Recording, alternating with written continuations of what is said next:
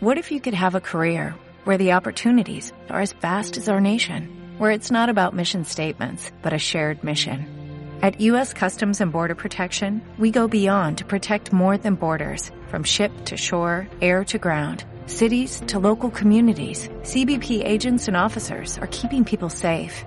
Join U.S. Customs and Border Protection and go beyond for something far greater than yourself. Learn more at cbp.gov/careers. Al otro lado del espejo. Con Rolf Freeman. Radio 21.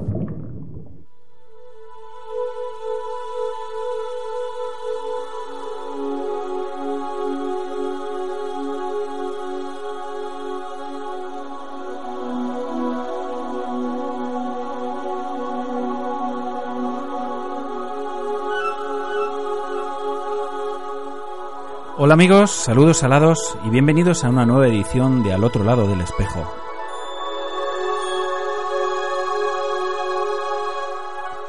Un programa que hacemos con todo cariño para ti desde lo más profundo de un océano lleno de inagotables emociones.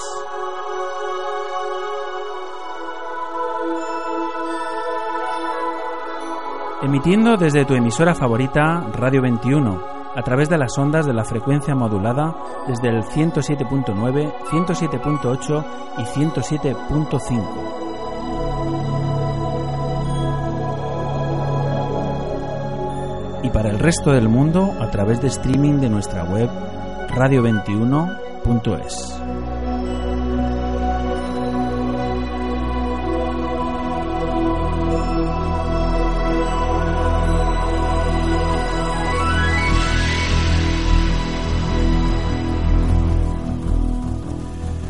Hoy es un día de esos que te pilla el cuerpo de aquella manera. Es un día especial porque, bueno, pues un buen amigo, un gran amigo, em, ha decidido ser palabra en el viento. Quien pusiera voz en este programa a la Oda a la Mar de Pablo Neruda, mi amigo, mi gran amigo Luis Santos Sáenz, nos ha dejado.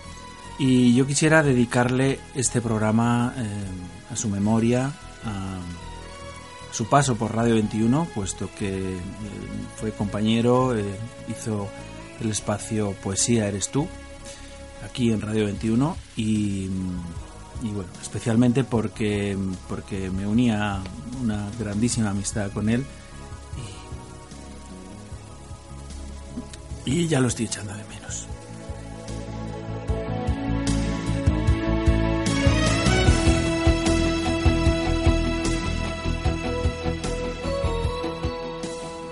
Oda al mar de Pablo Neruda.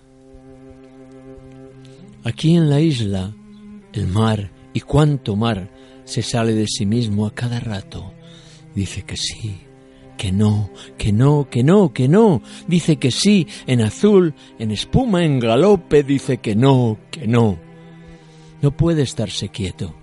Me llamo mar, repite, pegando en una piedra sin lograr convencerla entonces, con siete lenguas verdes, de siete perros verdes, de siete tigres verdes, de siete mares verdes, la recorre, la besa, la humedece y se golpea el pecho repitiendo su nombre.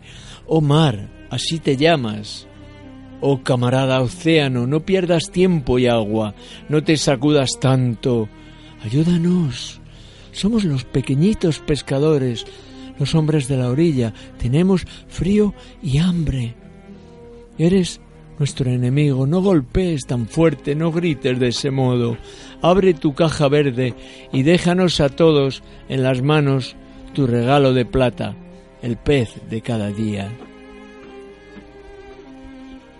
Aquí en cada casa lo queremos y aunque sea de plata, de cristal o de luna, nació para las pobres cocinas de la tierra. No lo guardes, avaro, corriendo frío como relámpago mojado debajo de tus olas. Ven ahora, ábrete y déjalo cerca de nuestras manos. Ayúdanos, océano, Padre verde y profundo, a terminar un día la pobreza terrestre. Déjanos cosechar la infinita plantación de tus vidas, tus trigos y tus uvas, tus bueyes, tus metales, el esplendor mojado y el fruto sumergido. Padre Mar, ya sabemos cómo te llamas, todas las gaviotas reparten tu nombre en las arenas ahora. Pórtate bien, no sacudas tus crines, no amenaces a nadie, no rompas contra el cielo tu bella dentadura. Déjate por un rato de gloriosas historias. Danos a cada hombre, a cada mujer y a cada niño un pez grande o pequeño cada día. Sal por todas las calles del mundo a repartir pescado y entonces grita, grita, para que te oigan todos los pobres que trabajan y digan, asomando a la boca de la mina, ahí viene el viejo mar repartiendo pescado y volverán abajo a las tinieblas sonriendo, y por las calles y los bosques sonreirán los hombres y la tierra con sonrisa marina. Pero si no lo quieres, si no te da la gana, espérate, espéranos, lo vamos a pensar. Vamos, en primer término, a arreglar los asuntos humanos, los más grandes primero y todos los otros después. Y entonces entraremos en ti, cortaremos las olas con cuchillo de fuego, en un caballo eléctrico saltaremos la espuma, cantando nos hundiremos hasta tocar el fondo de tus entrañas. Un hilo atómico guardará tu cintura, plantaremos en tu jardín profundo plantas de cemento y acero, te amarraremos pies y manos, los hombres por tu piel pasearán escupiendo, sacándote racimos construyéndote arneses, montándote y domándote, dominándote el alma, pero eso será cuando los hombres hayamos arreglado nuestro problema, el grande, el gran problema. Todo lo arreglaremos poco a poco. Te obligaremos mar, te obligaremos tierra a hacer milagros, porque en nosotros mismos, en la lucha, está el pez, está el pan está el milagro.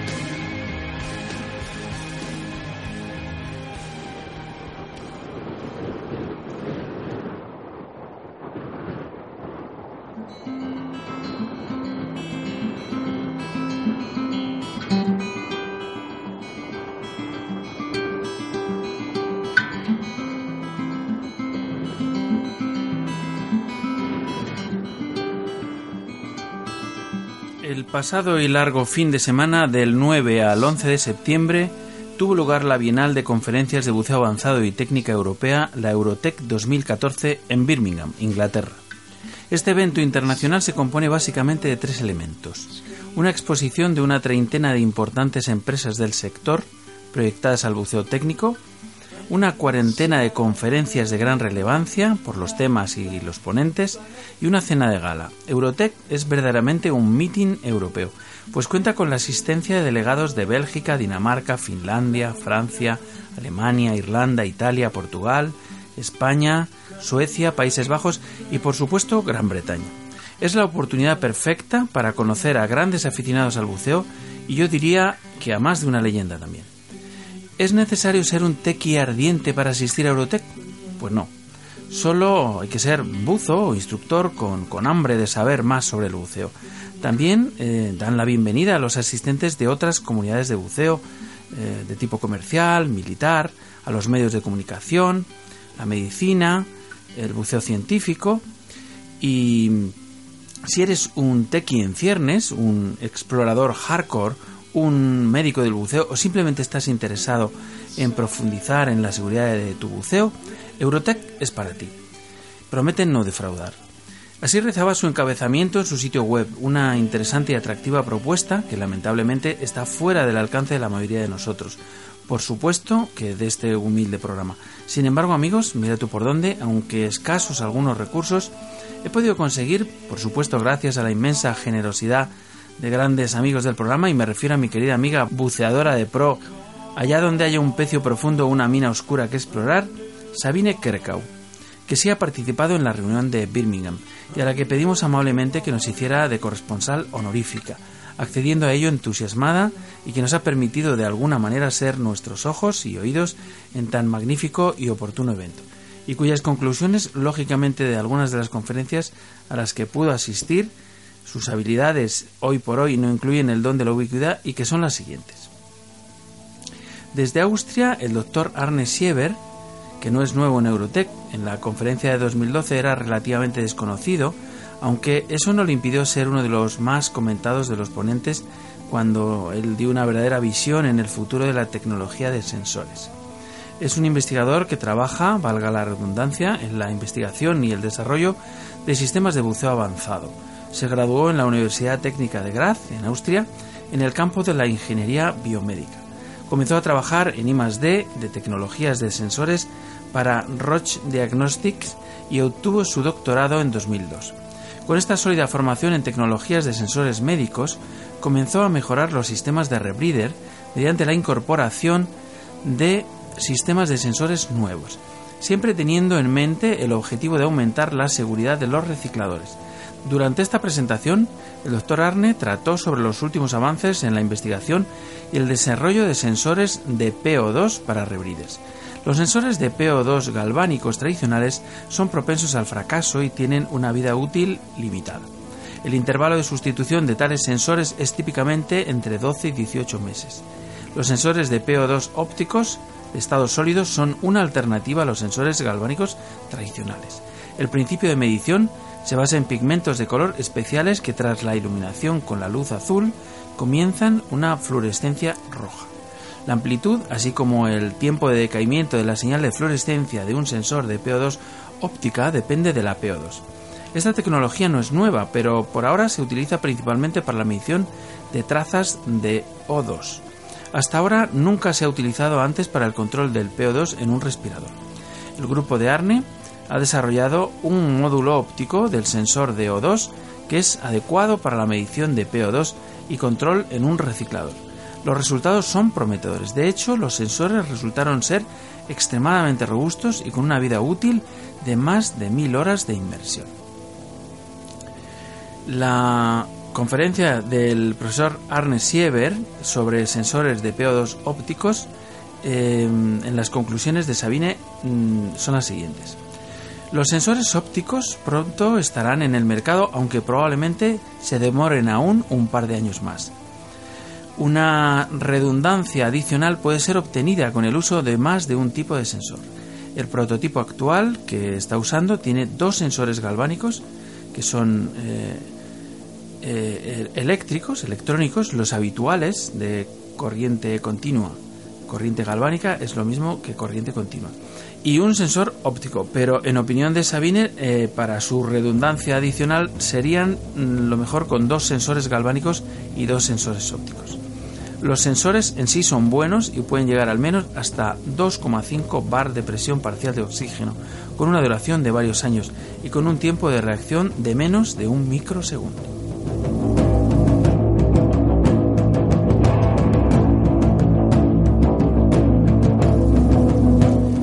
El doctor Neil W. Pollock es director de investigación de Divers Alert Network, DAN, e investigador asociado en el Centro de Medicina Hiperbárica y Fisiología Ambiental de la Universidad de Duke Medical Center, ambos en Durham, Carolina del Norte. Su formación académica es en zoología, fisiología del ejercicio y fisiología ambiental. Sus intereses de investigación se centran en la salud y la seguridad humana en ambientes extremos. Dr. Pollock participa activamente en proyectos de volar después de bucear, la seguridad de la apnea, la descompresión de astronautas y la evaluación ultrasónica de burbujas inducidas por descompresión. Su actividad investigadora de campo incluye seis temas de buceo antártico. Actualmente, el Dr. Pollock es miembro del consejo editorial de Wilderness and Environment, Medicine and Diving y Medicina Hiperbárica.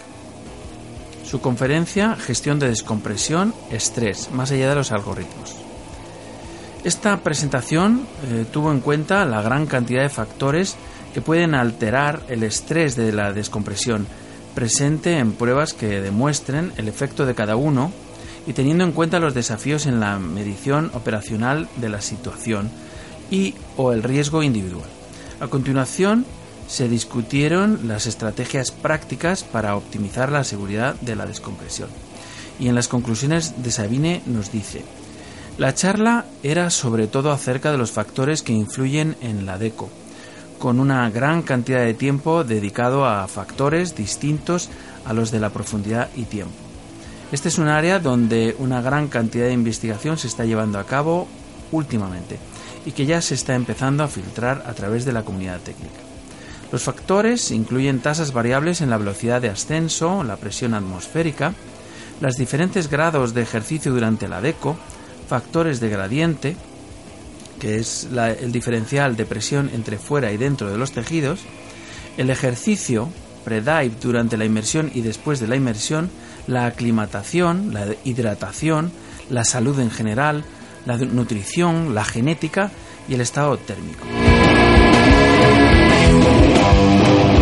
El profesor asociado Simon Mitchell es un médico con formación especializada en anestesiología y medicina de buceo. Es el jefe del departamento de anestesiología de la Universidad de Auckland y ha publicado ampliamente en la, literatura, médica con más de 85 documentos o capítulos de libros. El profesor Simon es reconocido como una autoridad internacional líder en el buceo y medicina hiperbárica y recientemente recibió el más alto galardón de la Sociedad Médica Submarina Hiperbárica eh, por contribuciones científicas en el campo y fue reconocido como un miembro inaugural en el Undersea y Medicina Hiperbárica. Simon es un buceador apasionado y ha sido un miembro clave de los equipos que fueron los primeros en localizar y bucear e identificar tres naufragios profundos de gran importancia histórica en Australia y Nueva Zelanda y en el momento de una de estas inmersiones eh, fue eh, uno de los más profundos jamás realizado en un naufragio. Además, Simon ha sido elegido miembro de la comunidad del Club de Exploradores de Nueva York. Su conferencia eh, versaba sobre el prebreather de 5 minutos, un test de sensibilidad para el depurador de CO2, problemas o una pérdida de tiempo. Los buzos de rebreather se les enseña a respirar, su, a pre-respirar sus unidades antes de entrar al agua. El pre-respirar tiene algunos beneficios inequívocamente valiosos que incluyen la inspección de las funciones de soporte vital básico, como el mantenimiento del punto de ajuste de oxígeno pre-inmersión. Otras metas son un poco más controvertidas. Por ejemplo, un segundo objetivo reconocido es la detección de problemas en la función del depurador de CO2. Un periodo mínimo de prerespiración de 5 minutos por lo general se prescribe sobre la base de que esto permitiría el tiempo suficiente para desenmascarar los síntomas de desarrollo de hipercapnia, tales como la falta de aliento, por la reinhalación de CO2, siendo un objetivo loable porque la reinhalación de CO2 puede conducir a la hipercapnia peligrosa, no está claro si el respirar 5 minutos antes es una prueba suficientemente sensible. En julio de 2014 se realizó un estudio en el que 30 buzos fueron asignados al azar para respirar en dos ocasiones una unidad en una de las tres, en una de, las, de las tres condiciones, con el depurador de CO2 normal, eh, con el depurador de CO2 con un defecto parcialmente o con el depurador de CO2 ausente. Los sujetos fueron cegados a la condición de la recirculación del aire y se les pidió poner fin al prerespirar si creían que estaban desarrollando la hipercapnia. Los resultados de este estudio se presentaron eh, por primera vez en Eurotech. Las implicaciones tanto para la validez de la prerespiración y para el buceo rebreather en general eh, se discutió de la siguiente manera. En las tres condiciones, ningún depurador, el depurador parcial o el depurador normal, fueron probados eh, con un grupo de sujetos con, un promedio de, muy alta experiencia. Los buzos eh, detectaron la falta completa de un depurador en el 75% de los casos y el fallo del depurador parcial, que era la junta tórica y el espaciador a la izquierda de una unidad AP, en el 10% de los casos.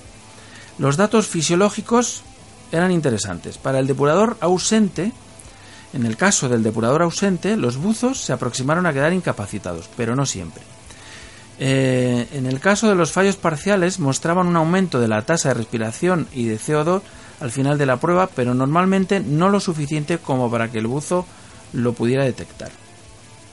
Y la conclusión es que eh, la detección en el mundo real, especialmente en los casos de un fallo parcial, eh, sería mm, poco probable en comparación con los sujetos que, sabían que estaban en un experimento y que estaban tratando con un, con un depurador con insuficiencia.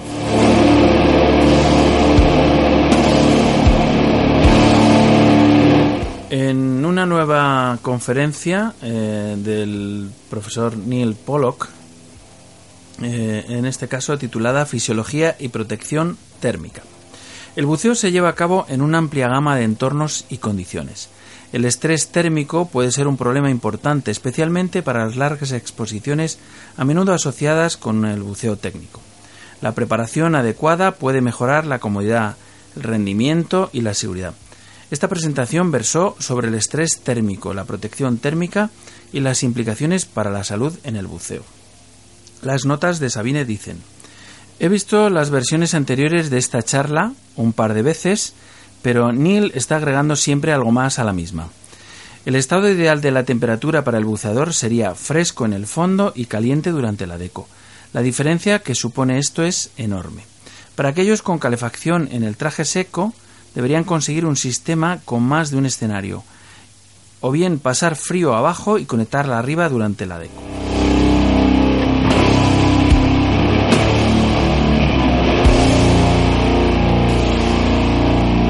Gareth Locke es un buzo en el Reino Unido y ha estado estudiando el papel de los factores humanos en incidentes del buceo scuba en los últimos cinco años.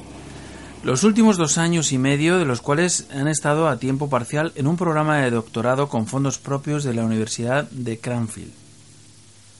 Se ha presentado en varios congresos nacionales e internacionales de buceo en la materia y está trabajando con una gran variedad de organizaciones de buceo para desarrollar los sistemas de notificación de incidentes y evaluar sus protocolos internos de seguridad.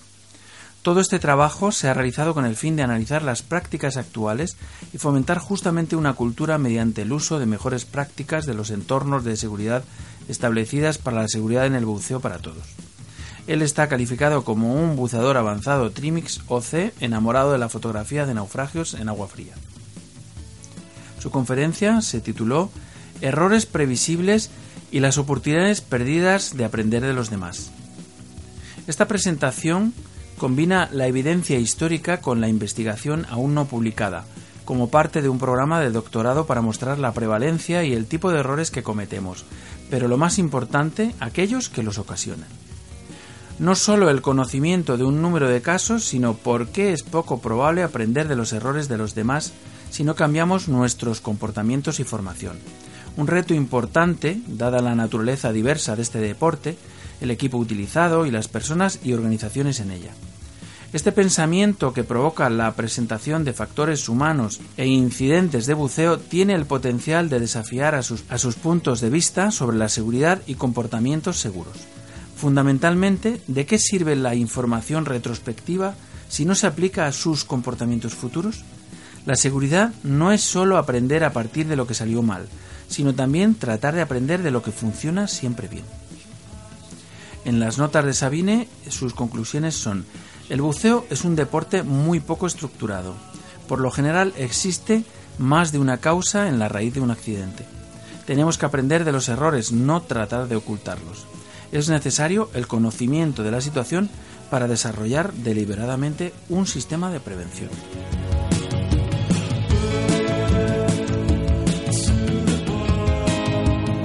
Otra conferencia del profesor Simon Mitchell.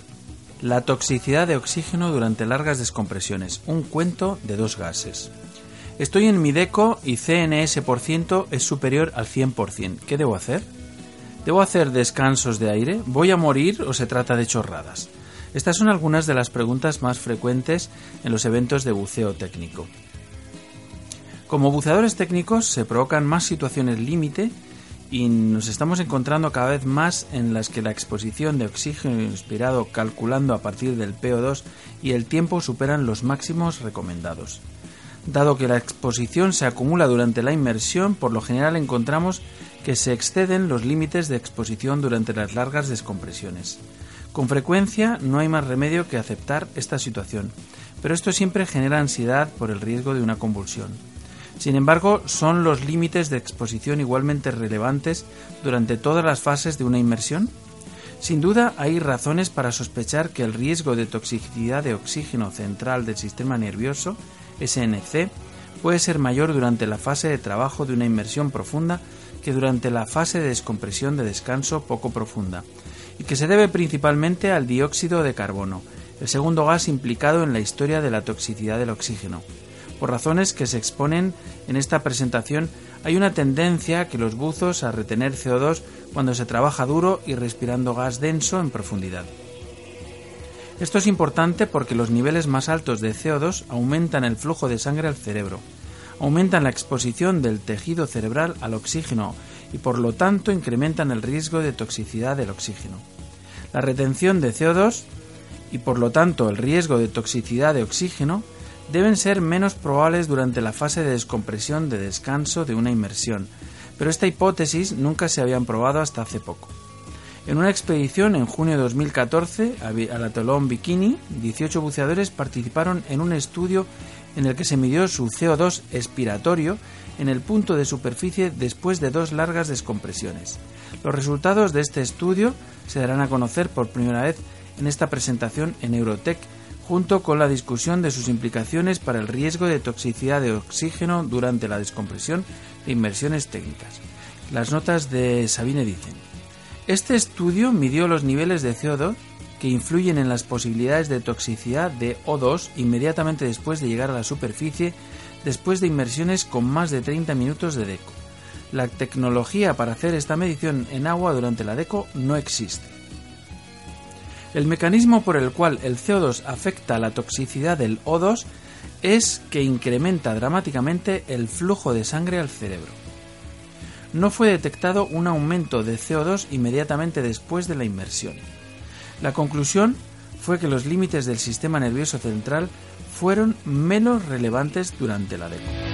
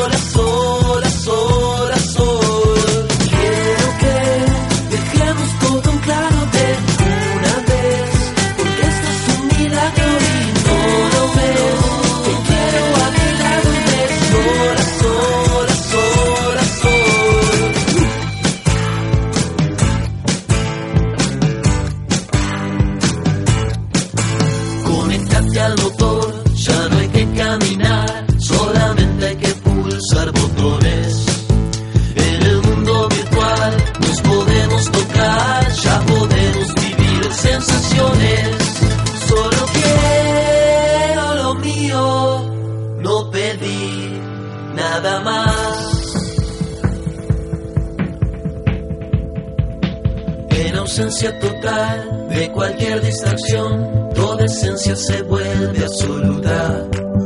Tus palabras sonidos que nacieron del río, me dijiste al oído tus anhelos los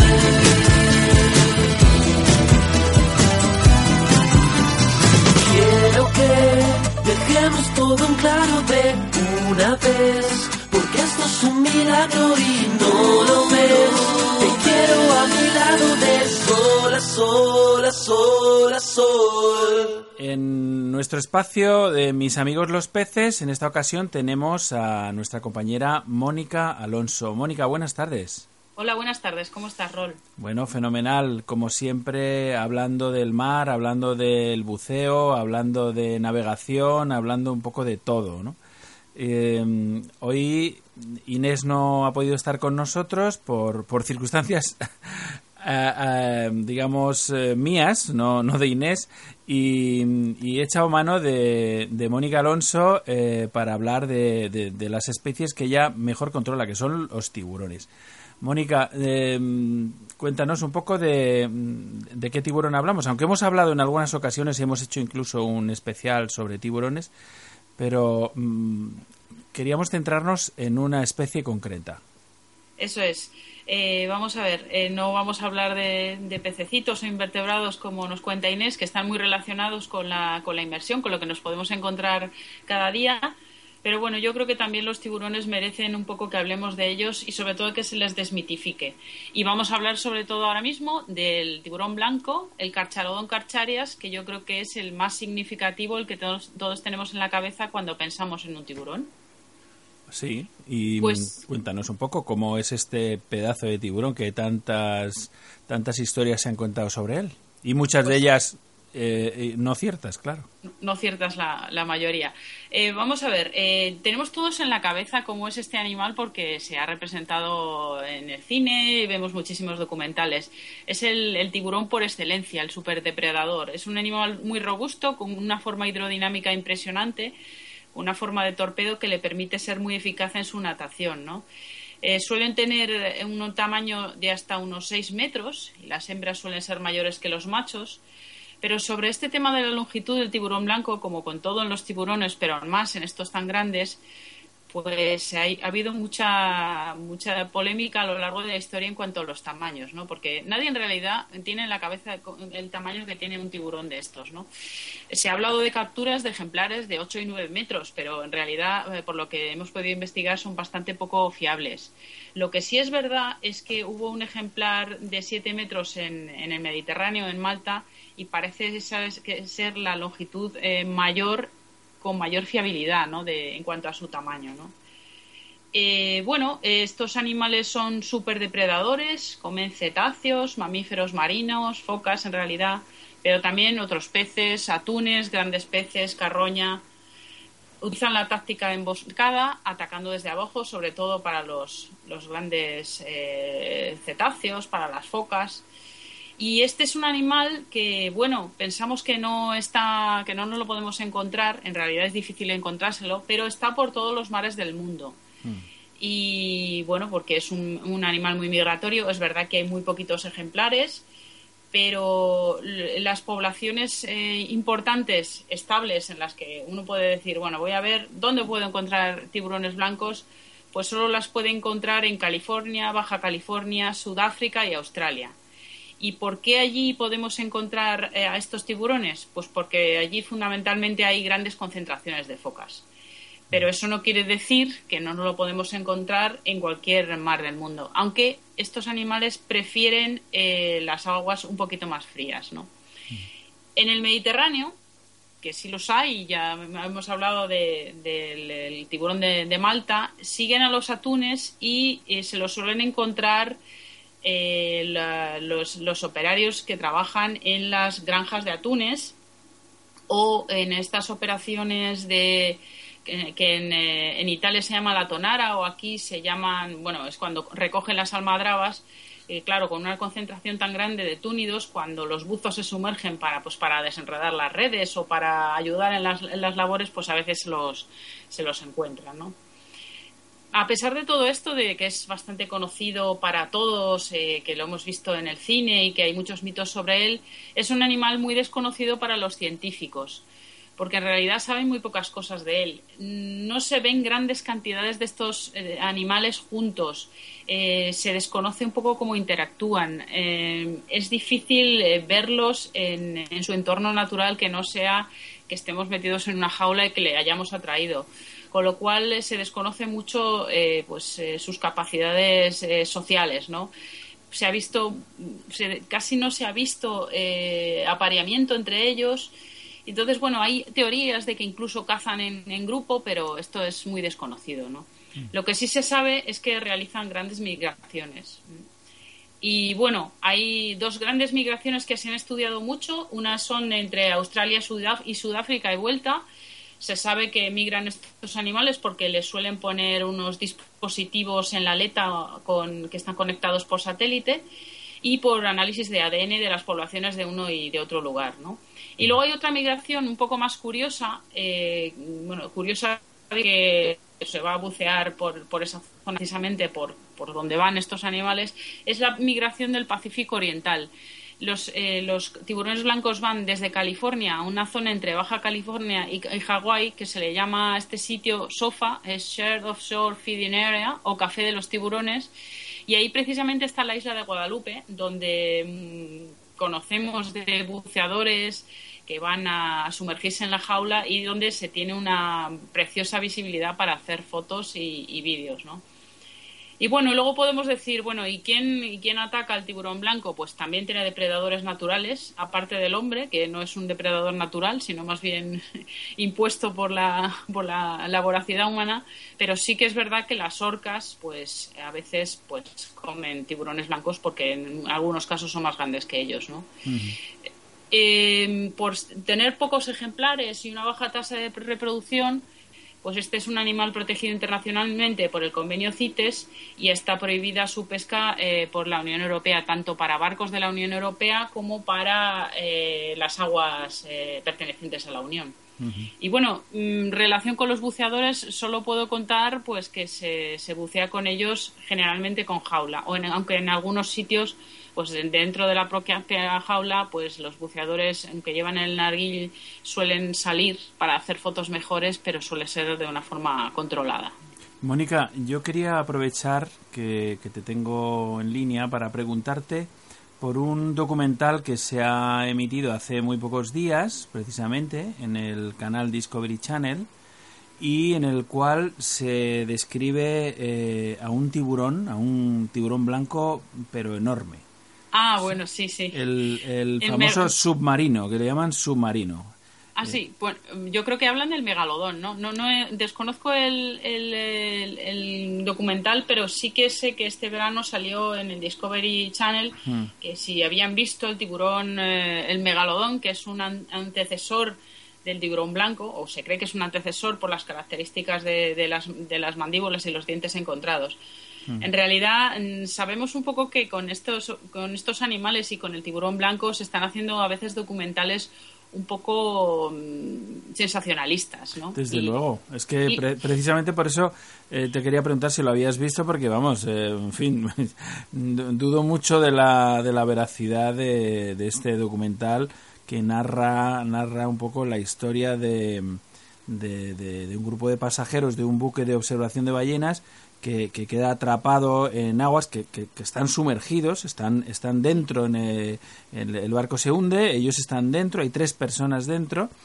Y, y bueno, todo el sistema, todo, todo, digamos, todo el protocolo de rescate que se monta y demás, eh, pues, pues, pues, pues, desde el aire, mm, o sea, ven que ahí hay un tiburón enorme que se está moviendo, que está, digamos, eh, eh, haciendo círculos, que está protegiendo lo que co- puede considerar como sus presas o, sus, o su comida.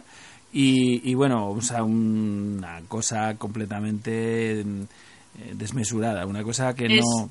que- que es no- difícil de, de creer, ¿eh? Es muy Porque difícil de creer. Es difícil de creer porque se parece demasiado a- al, al- el, escenario de, de las películas de tiburones, ¿no? Sí, a, la- a la- a las pelis de Spielberg, concretamente. o sea. Eso es, ¿no? En Sí. realidad, por supuesto que los, los rescatadores marinos llevan, intentan tener protección contra tiburones porque siempre que hay algún accidente y hay pues víctimas, eh, pues, pues, hombre, estos animales aparecen, pero no suele ser en general el tiburón, el tiburón blanco, ¿no? El que tiene más fama de acercarse a los naufragios suele ser el, el tiburón puntas blancas oceánicos, ¿no? Eh, Entonces, eh, yo es difícil de creer, pero sí que es verdad que este verano en, la- en la- las redes sociales ha habido muchísima polémica precisamente por este canal de televisión que está poniendo últimamente con su Shark Week eh, unos documentales un poco llamativos y sensacionalistas. Y precisamente hablaban que si todavía existía el antecesor del tiburón blanco, que es el megalodón, que podía tener hasta 18 metros. Efectivamente. Eh, Nosotros ya, ya echamos mano de este, de este canal mm, en una ocasión con motivo de, de un par de documentales que, que emitieron acerca de la posibilidad de que existieran sirenas realmente, ¿no? Y, y bueno, eh, la verdad es que tuvimos eh, varios invitados eh, muy conocedores de- del- mundo de los misterios y, de, y del mundo de la ciencia, ¿no?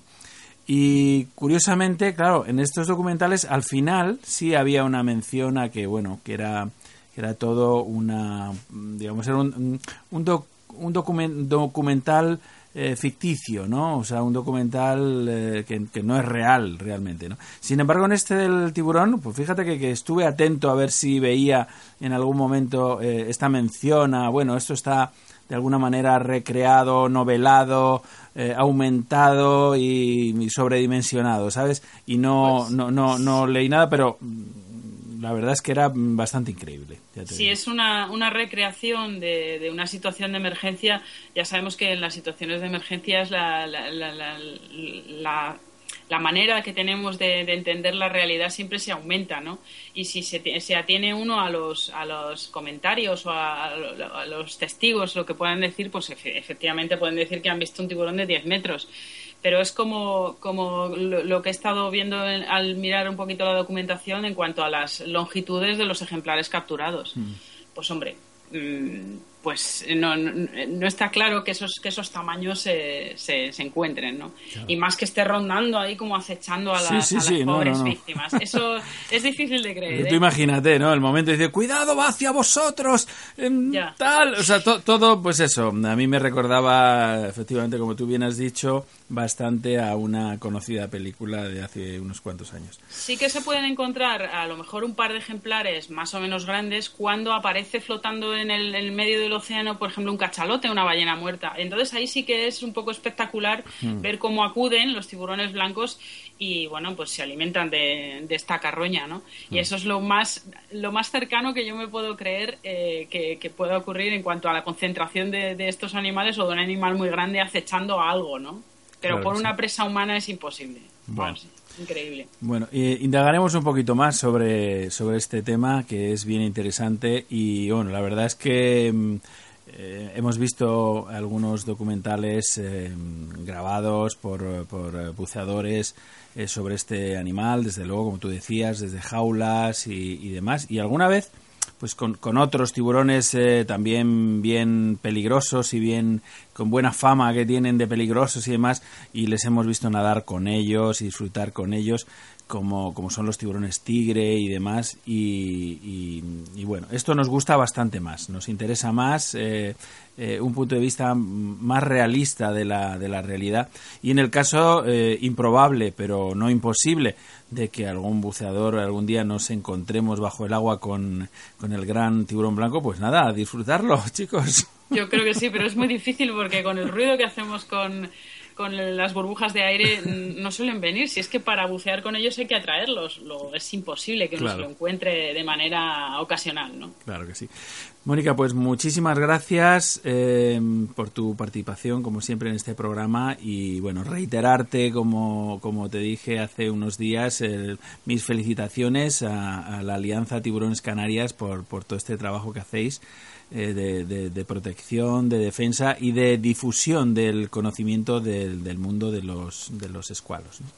Pues yo también te agradezco en nombre de la asociación pues que nos permitas tener aquí pues una casa donde nosotros podamos contar todo lo que se nos ocurre o todo lo que nos parece importante sobre estos animales. Muy bien, Mónica, pues un besazo muy fuerte y, y hasta otro ratito. Muy bien, muchísimas gracias. Adiós. Al otro lado del espejo. Con Ron Freeman. Radio 21. Si te incorporas a la sintonía, estás escuchando al otro lado del espejo, rompiendo el silencio con un mar de burbujas.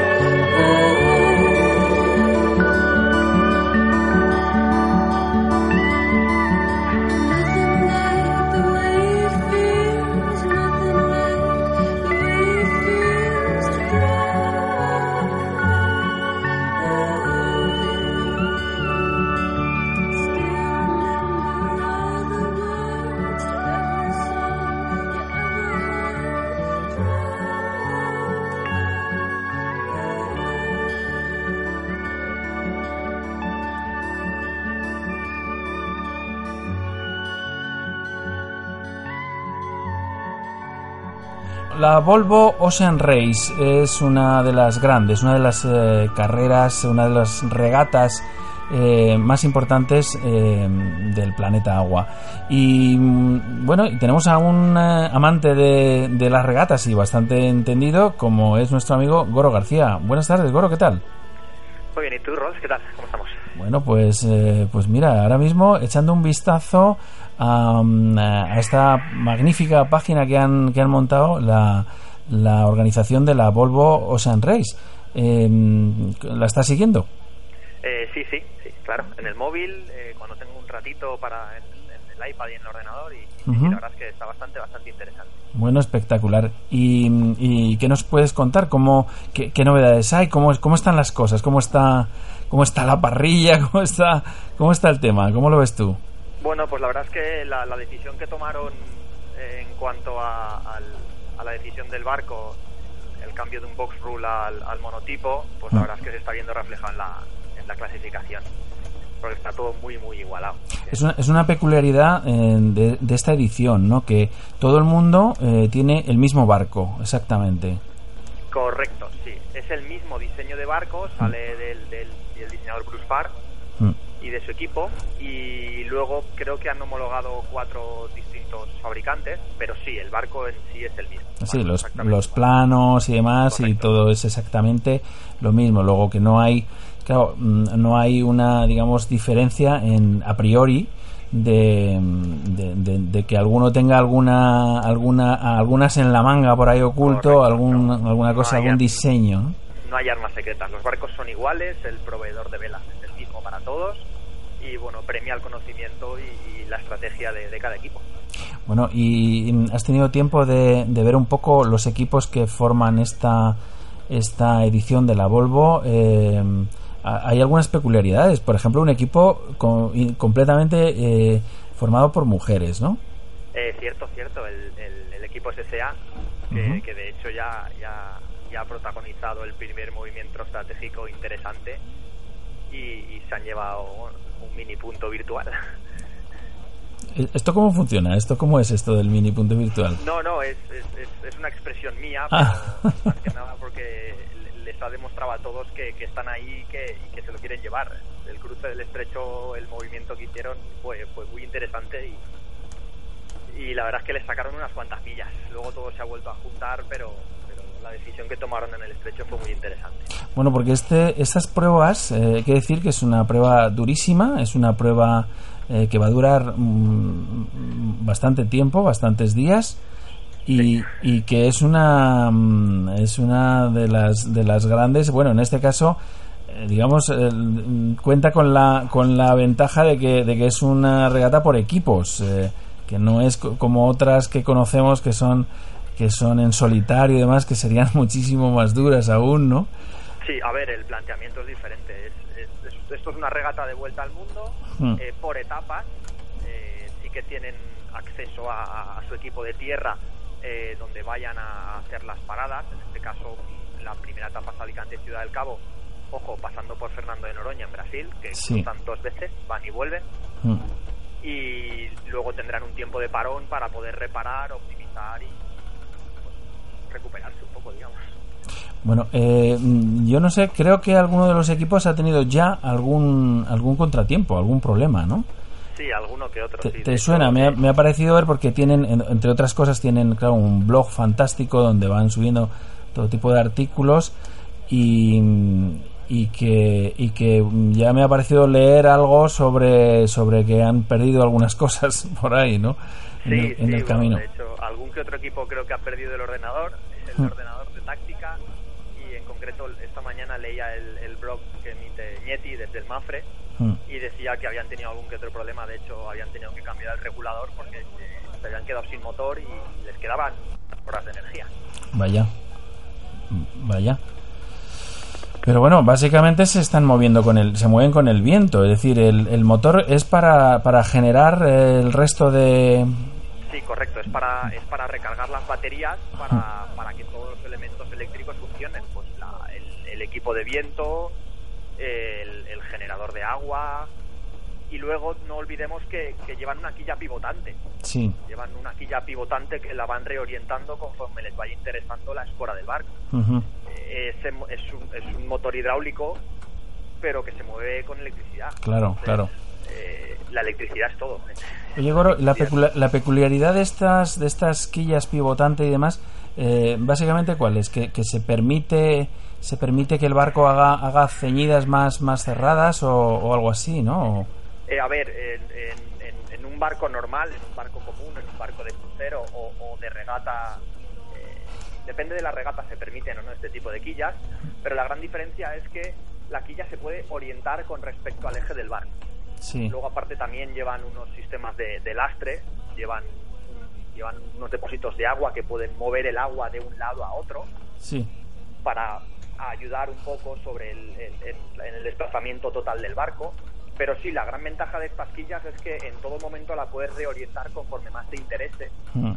Dependiendo del rumbo, en ceñida siempre tienes que llevar un poquito más de escora, luego cuando vas en portantes de empopada con el viento de detrás, digamos, que empuja el barco, mm. siempre hace falta mantener el barco más plano. Entonces, bueno, la, la puedes ir orientando y pues eso les ayuda, les ayuda a optimizar más el rendimiento. Bueno, eh, la verdad es que, mm, hombre, en principio no es muy significativo hoy por hoy, ¿no? A estas alturas, porque digamos que se acaba de empezar toda esta regata, estos son muchos días, pero, pero más o menos cómo están, cómo están los puestos, cómo está.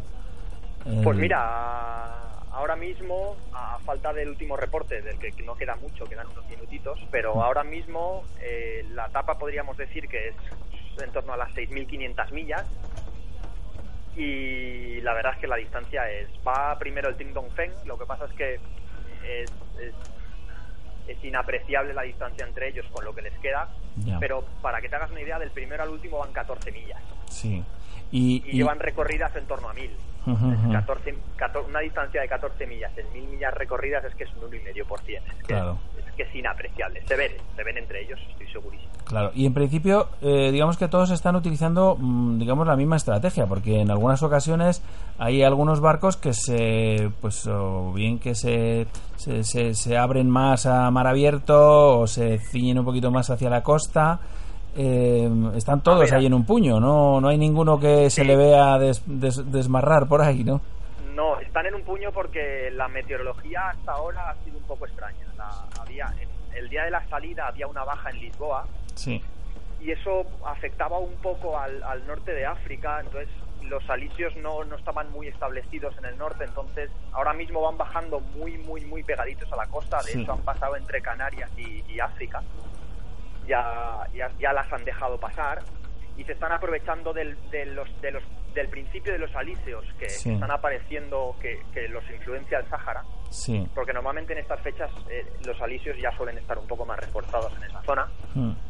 Y, y, realmente la primera decisión táctica importante empieza ahora, que es si, bajar o no bajar. Bajar o bajar más o bajar menos. Ya.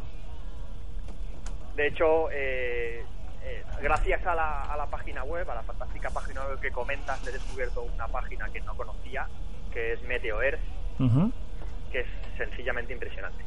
¿Ah, sí? sencillamente impresionante. Oye, pues le vamos a echar un vistacito porque en este, en este deporte, concretamente, en esta actividad de la, de la vela, el, el control del tiempo es eh, primordial. Primordial, básico, diría yo. ¿no? En, en, etapas de altura, en regatas de altura como esta, es primordial. Y, y, tú sabes cómo los equipos normalmente que los forman, ¿forman gente especializada en cada uno de los de los eh, temas o, es un poco eh, al azar? Sí, sí, sí, sí, por supuesto. A ver, un tripulante de un barco de este tipo y que, y que al que le hayan elegido para para pertenecer a un equipo de estos tiene que ser muy polivalente. Ya. Eh, no solo, no es muy especializado, no, es, no lo podemos comparar, por ejemplo, con un equipo de, Fórmula 1 que el que quita la, la, tuerca la quita, no. Claro. Por ejemplo, Agneti, no lo conozco personalmente, pero tenemos amigos en común y es, es la tercera Volvo que hace. Es la tercera Volvo, dos con el telefónica o los dos telefónicas anteriores y esta vez con el Manfred. Es un chico que hace la proa. Sí. Eh, que se mueve en la parte delantera del barco y hace los cambios de vela. Pero a su vez ayer, por ejemplo, estaba, estaba ayudando a reparar el motor. Ya. Entonces, eh, sí que hay puestos muy específicos, como es el navegante, que a su vez suele ser el táctico también, mm. que ese, ese es el que menos moreno llega de todos, para que te hagas la idea. está, está, lo mismo está dentro, ¿no? Ahí con el ordenador liado, ¿no? Sí, es que pasa toda su vida, de hecho, conozco conozco íntimamente a un navegante español de los que navegaban el Fortuna, mm. que es el que hizo el táctico, y si ves las fotos de aquella época, él está blanco y el resto están negros. y, y ven el mar por la ventanilla. Bueno, bueno. Pues nada, lo vamos a dejar, lo vamos a dejar, Goro. Eh, si te parece, la semana que viene podríamos charlar otro ratito sobre este tema y, hablar un poco, eh, un poco más de los barcos, que ya los conoceremos un poco más, porque, porque son peculiares también en su interior y en toda la dotación que llevan y, todos estos pequeños detalles que les hacen tan, tan especiales ¿no? para este tipo de, regatas. Sí, porque sí que es cierto que están muy adaptados para este tipo de, regata. Claro que sí. Pues eh, Goro, te, mando un abrazo formidable. Em, me, encanta porque estoy, ya te digo, muy enganchado hasta el punto de que me he registrado en el, en el juego, en la regata virtual que te proporciona la misma página. Y, estoy ahí, bueno, pegándome con, con los vientos ahora mismo, pero, pero no sabes de qué manera. Y además pues lo debo de hacer fatal porque no hace más que mandarme mensajes de la aplicación que dice que estoy que soy un mal navegante. No me extraña. Bueno, eh, la verdad es que engancha, engancha. Pues ahora, ahora cuando llegues a los doldrums, esa decisión sí que es importante. Sí, sí, sí, sí. Muy bien, Goro, pues eh, como digo, un saludo muy fuerte y hasta la semana que viene. Un abrazo y hablamos la semana que viene. Hasta luego. Hasta luego. Aunque el mar vuelve, nunca es el mismo mar. La tierra nos devuelve otro sol cuando gira. Y todo tiende a huir y vuelve a empezar. Y cambia de impresión cada vez que respira. Y nadie sabe si esta vez es la vez todo lo que un día ocurrió se termina. Y casi siempre todos quieren correr, pero hay que estar atento porque el mar se vacía, la lluvia nunca vuelve hacia arriba. Y si estuviste ahora, luego no estás, y nunca más te vi y no fui nada en tu vida. Y si no dudas, todo puede pasar. Y si no pasa, siempre sana la herida. La lluvia nunca vuelve hacia arriba. La lluvia nunca vuelve hacia arriba. No lo pienses mucho más, no pienses mucho más. Saltar, saltar, saltar, saltar. No pienses tanto lo que debes hacer corre y luego es ave perdida. La lluvia nunca vuelve hacia arriba, no. La lluvia nunca vuelve hacia arriba.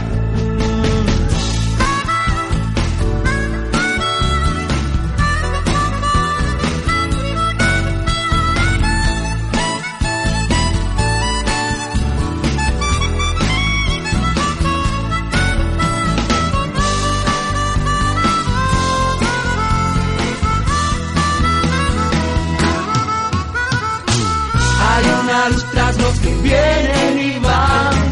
Y hay una sombra los que buscan guarida. La lluvia nunca vuelve hacia arriba. La lluvia nunca vuelve hacia arriba. La lluvia nunca vuelve hacia arriba.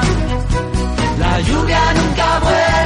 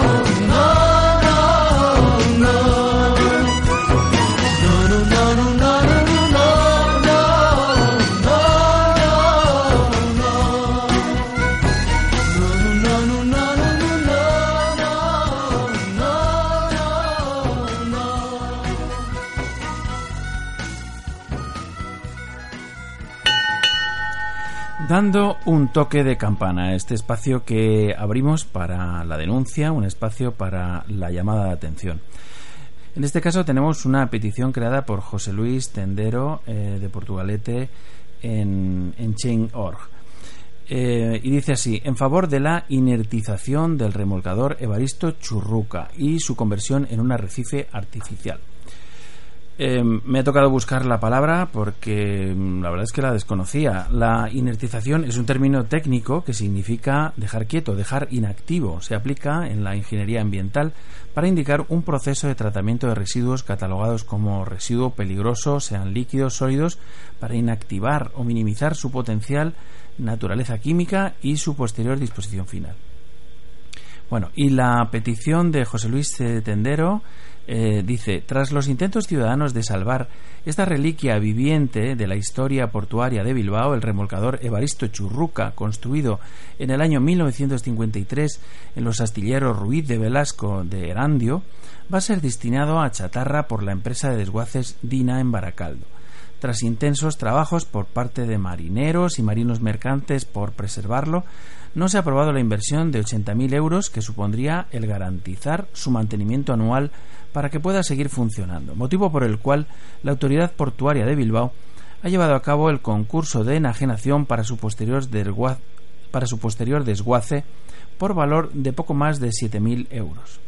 Su inertización y reconversión en arrecife artificial supondría, por un lado, mantener viva parte de nuestra historia marítima, formada entre otras por embarcaciones como la Draga Titán de 1923, que prestó servicio durante años en el puerto de Cádiz y que junto con el remolcador Aunts y el Ganguil Portu formaban parte de la colección del Museo Marítimo hasta que se dedicó junto con la autoridad portuaria su desguace por ahorro de costes de mantenimiento.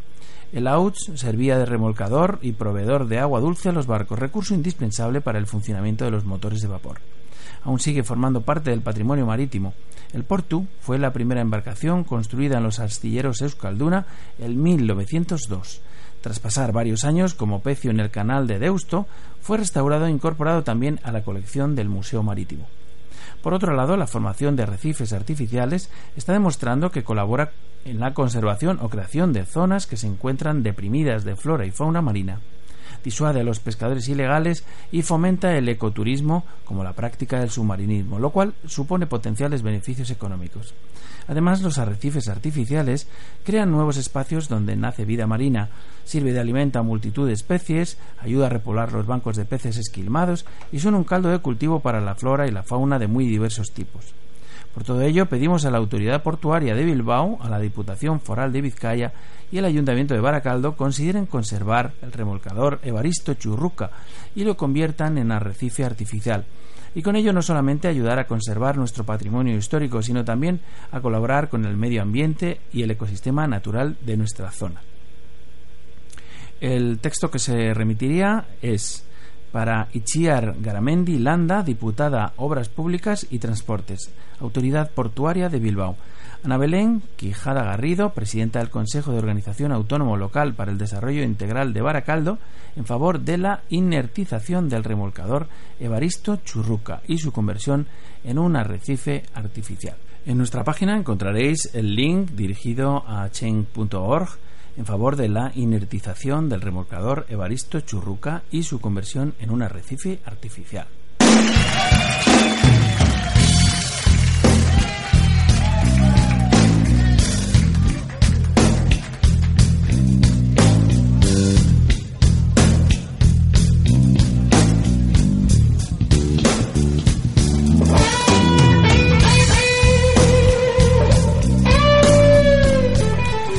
Comenzamos con actividades para el fin de semana y, la semana próxima hasta el nuevo programa. Eh, en primer lugar tenemos este viernes una salida de buceo más que divers a Carboneras, Almería, del 17 al 19 de octubre. Visitaremos la bonita zona de Carboneras en Almería y bucearemos en la isla de San Andrés. Y como no, nos pondremos ciegos de buena comida y buena bebida. Aquí tenéis el enlace para ver los detalles. Toda la información en el correo info.qdiverse.es o al teléfono 609 437 865.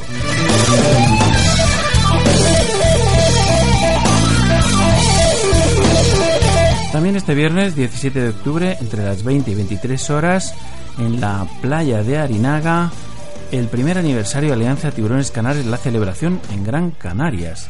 El acto consistirá en una pequeña charla donde os contaremos algunas de nuestras actividades de este primer año y algunos proyectos para el futuro una presentación de vídeos submarinos, sorteos de regalos promocionados por algunos de los Marine Biodiversity Partners de Gran Canaria, un picoteo y una reunión informal. Vente a este evento, colabora con tu asociación, comparte sus logros, participa en las nuevas iniciativas y pasa un buen rato con las personas que apoyan nuestra asociación y que estén en Gran Canaria este día 17 de octubre.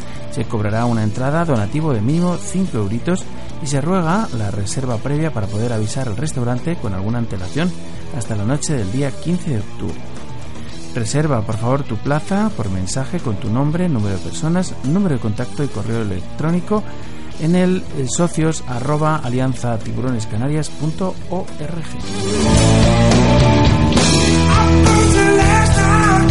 El 18 al 19 de octubre en el Centro Escuela de Buceo Vitraquia las primeras jornadas de material de cline. Reguladores, alas y placas, side mount, trajes secos, accesorios, botellas y griferías y mucho más material. Sorteos de material entre los asistentes los días 18 y 19 de octubre en nuestras instalaciones de Salobreña, calle Flores de Lemis 5, en los teléfonos 658 494 932 o en el 680 577 950 podéis visitar nuestra página www.vitraquia.es o pedir más información en el correo info@vitraquia.es. ¿Te lo vas a perder?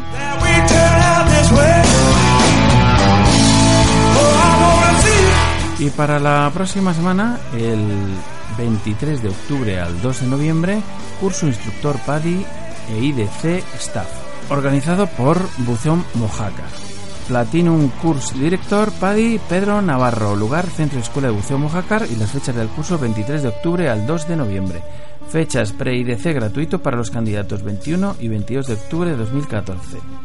Precio IDC 1400, precio IDC Staff 600 euros. Requisitos: tener 18 años cumplidos, titulación en Daymaster o equivalente, 100 inversiones registradas, certificado médico oficial y fotografías.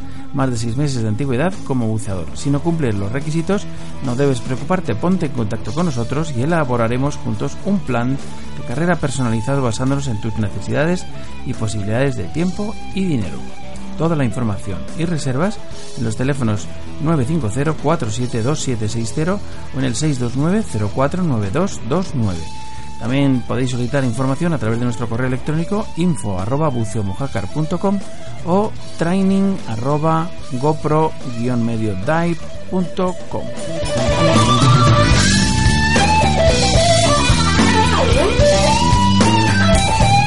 Y eso es todo amigos, para los organizadores de todos estos eventos y otros que no me llegan, si queréis que recojamos aquí vuestras convocatorias, podéis comunicar con nosotros por correo, en la página de Facebook, a través de los eventos que nos hacéis llegar y con gusto le daremos la difusión que vuestras iniciativas se merecen.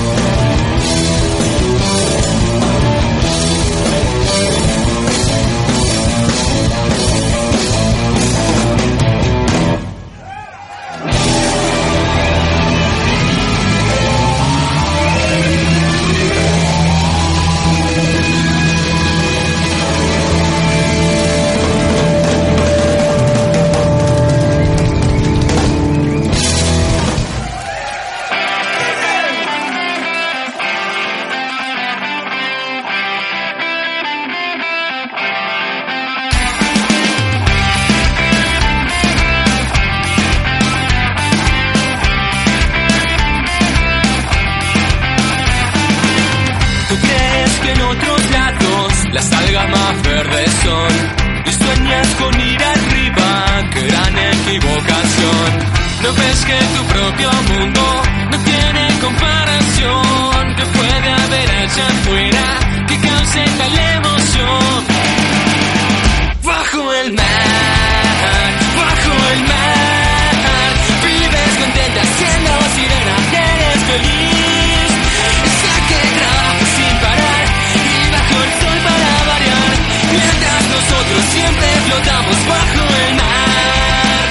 Bien amigos, eso fue todo por hoy. Llegamos así al final de nuestro programa centésimo séptimo. Muchísimas gracias por elegir nuestra compañía. Buen fin de semana a todos, buena mar y buenas inmersiones. La próxima semana muchísimo más y esperemos que mejor. Los espero aquí, al otro lado del espejo, en Radio 21. Tristes, sus casas son de cristal. Enviamos abrazos quepasianos a Gabriel Morales Romero, a David Oceánides, a Tomás Herrero Sánchez, a Elena Prous, a Marcel Nadal Calderón, a Gobio Ciprinidae y a Niriam Barragán Cuesta por haberle dado al me gusta en nuestro sitio de Facebook. Y también enviamos saludos a los tuiteros Inmodivers da Hub, María Inchaustegui, Tito Ferrera, Alejandro Muentes, Francisco Joe y Carlos Minguel por ser followers de nuestra cuenta de Twitter y a todos vosotros por ser fans de nuestro proyecto radiofónico. Muchísimas gracias de corazón. A los controles en la sala de máquinas a bordo del submarino amarillo y dando la brasa al micro, un servidor, Rolf Freeman, que os envía un cálido y que pasiano abrazo. Saludos, salados, gentes de la mar. Nos veremos en los mares o en los bares. Hasta entonces, felices y burbujas y hasta la próxima. Y no te olvides de sonreír. Adiós.